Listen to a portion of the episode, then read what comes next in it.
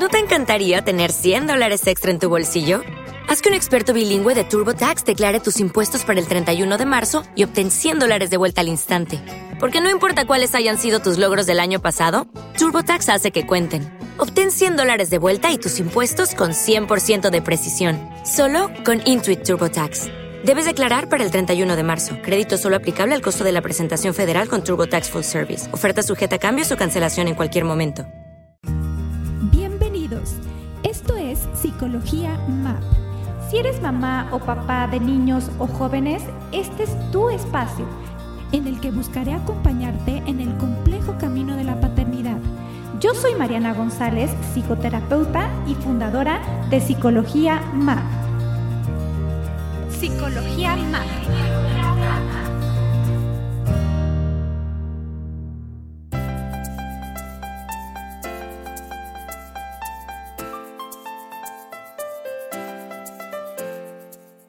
Muy buenos días, querida familia MAP. Esta semana ha sido especialmente gratificante para mí por los comentarios que he recibido y no solamente a través de las redes sociales. Me he encontrado con personas que me han dicho que las cápsulas que he realizado han sido de gran utilidad. Gracias Lisa, gracias Alejandra, gracias Gabriela, en fin. No quise dejar a un lado mi ya constante y reiterativo agradecimiento.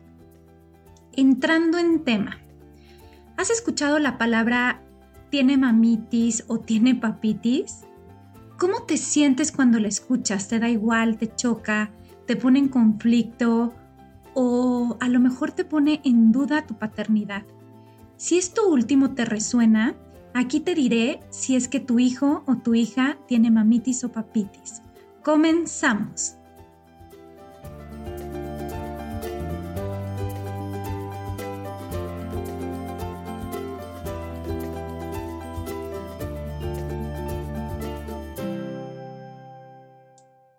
Comenzar esta cápsula, quiero que practiquemos un poquito la empatía.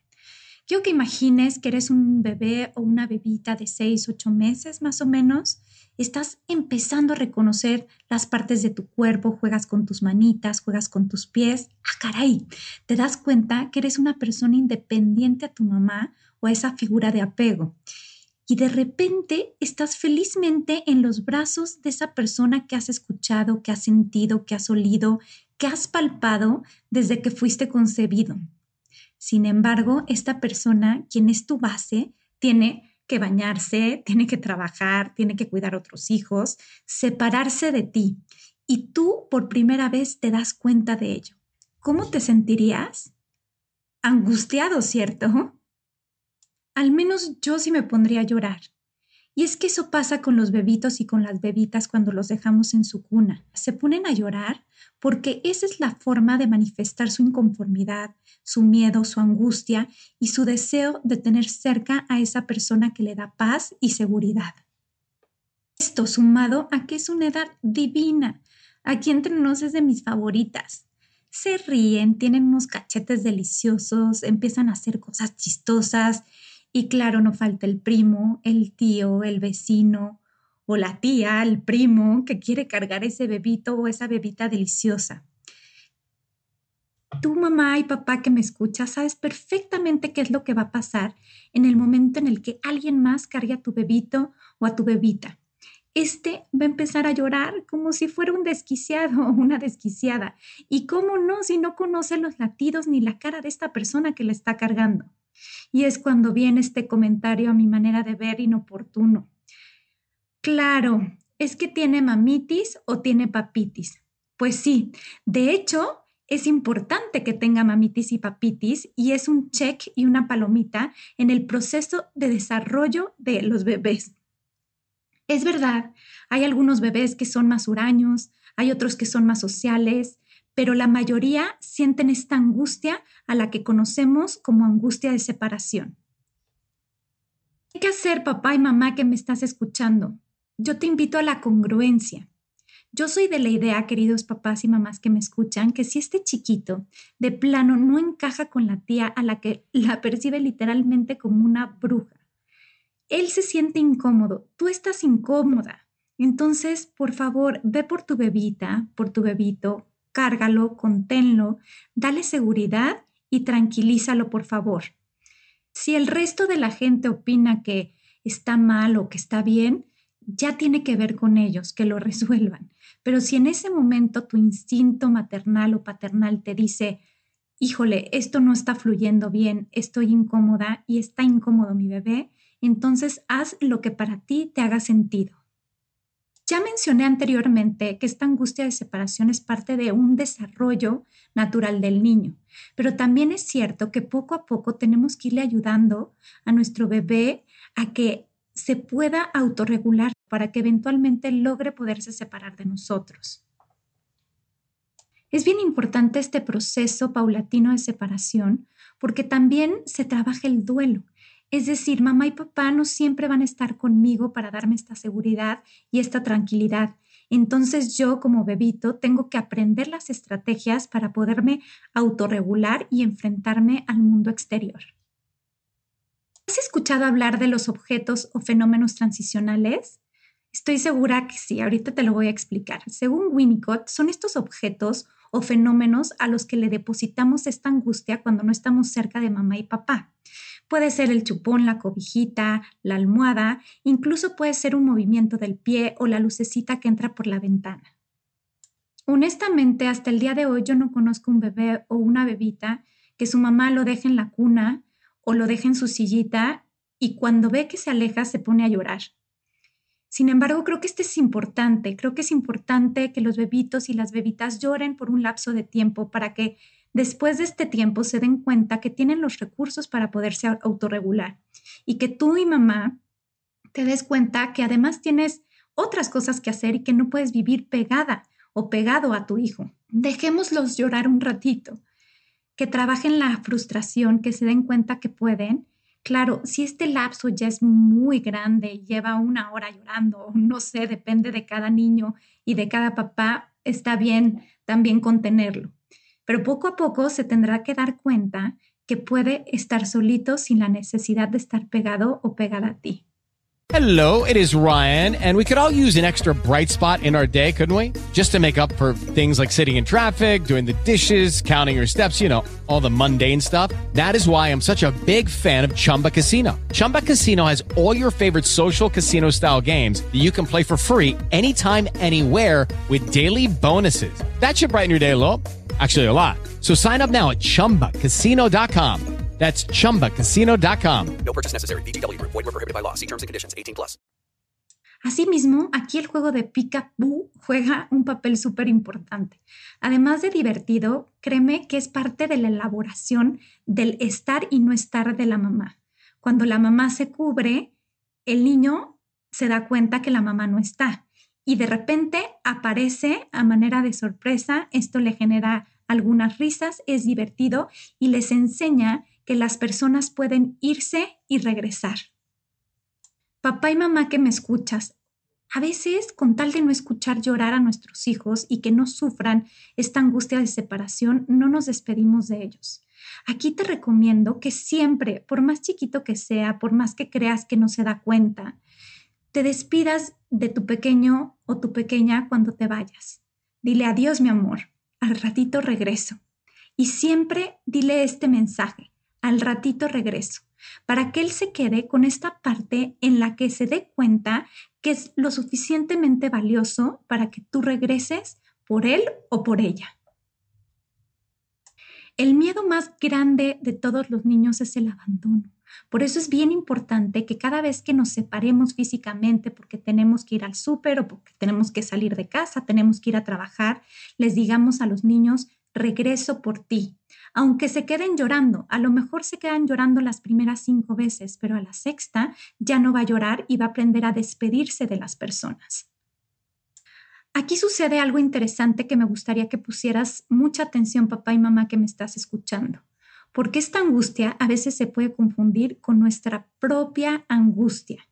Es decir, si bien es cierto que los niños están pasando por un proceso de separación, también es cierto que a veces los niños ya están elaborando este proceso de separación asertivamente.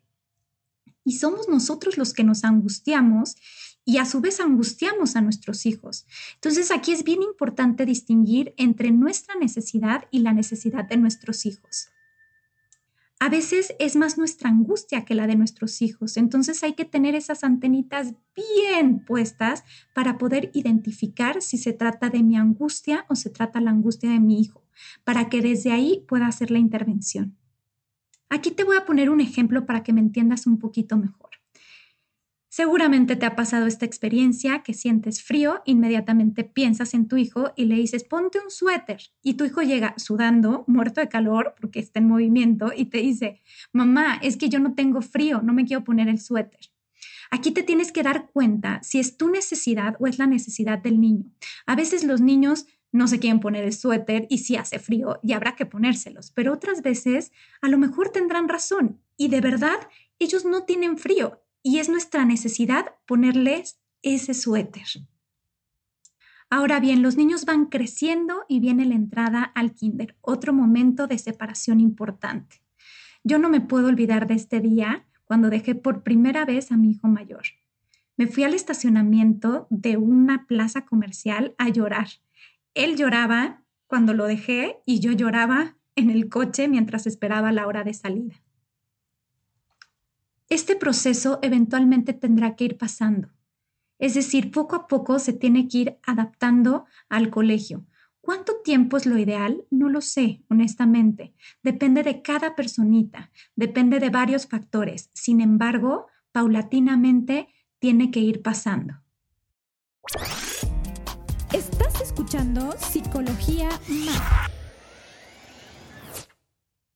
Aquí no está de más recordarte que cada vez que se baje del coche o cada vez que te despidas de él para ir al colegio, le tienes que reiterar todos los días, al ratito nos vemos, al ratito paso por ti. Puede ir acompañado de un te quiero, de alguna otra frasecita que le ayude a darse cuenta que igual te lleva ahí, aunque no te pueda ver ni palpar. Y también es importante que a pesar del enojo, que a pesar de si tuvieron un mal día, si no se quería poner el uniforme en la mañana, si no quiso desayunar, le puedas decir que al ratito regresas por él. Otro contexto donde también se puede vivir un poco la angustia de separación es cuando tenemos alguna fiesta, alguna comida, donde hay otros niños, hay juegos y nuestra necesidad es que nuestros hijos salgan corriendo a jugar con los otros niños o salgan corriendo a los juegos y sin embargo, hay niños que no lo hacen. Hay niños que prefieren esperar, observar, ver cómo está la situación y poquito a poquito se irán yendo. Aquí, papá, te pido que a lo mejor si promuevas un poquito que se vaya a jugar, que se vaya con su hermano, yo qué sé. Sin embargo, es importante no presionarlo. Es importante no darle esta presión que puede llevarlo a una situación de inseguridad.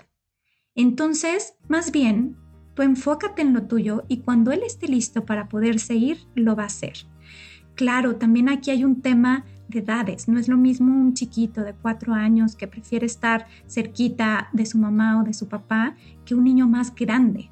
Cuando un niño más grande entra como en este conflicto de angustia de separación, entonces será importante que creas en tu instinto, que te escuches y si es necesario le hables al especialista. Definitivamente la paternidad es muy compleja, porque por un lado se trata de darles esta seguridad, pero por el otro lado también te estoy pidiendo que los guíes para que saquen los recursos y las estrategias y eventualmente se puedan separar de ti. De todo corazón deseo y espero que estas palabras, más que de utilidad, sean de acompañamiento. Que dejes a un lado el que dirán, que te preocupe poco lo que las otras personas piensen que está bien o que está mal. Solamente ojo en este tema del instinto, pues como ya lo mencioné hace un momento, se puede confundir con mi necesidad y la necesidad de mi hijo. Yo soy Mariana González, estuviste escuchando Psicología MAP ha sido un placer y un gusto compartir con todos ustedes. Deja tus comentarios en Facebook, Instagram, LinkedIn, Apple Podcast y dale palomita Spotify. Nos escuchamos la próxima.